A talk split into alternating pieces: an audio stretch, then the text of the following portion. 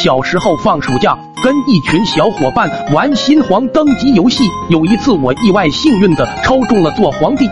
一群小伙伴正在商讨小美和小燕谁更适合做皇后，结果因为在太阳底下听大臣们上朝启奏时间太长，不幸中暑晕了过去。二哥大喜，终于不用当太监了。我迷迷糊糊中听到二哥这个狗太监大喊：“皇帝驾崩了，快去禀报皇太后！”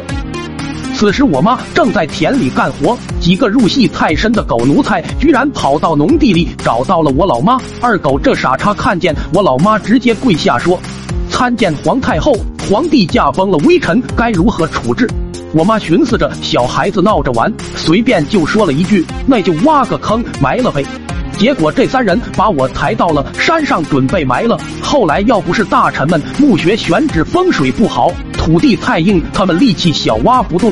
又正好被路过的二叔看到拦了下来，估计我坟头上的草现在比我还要高了。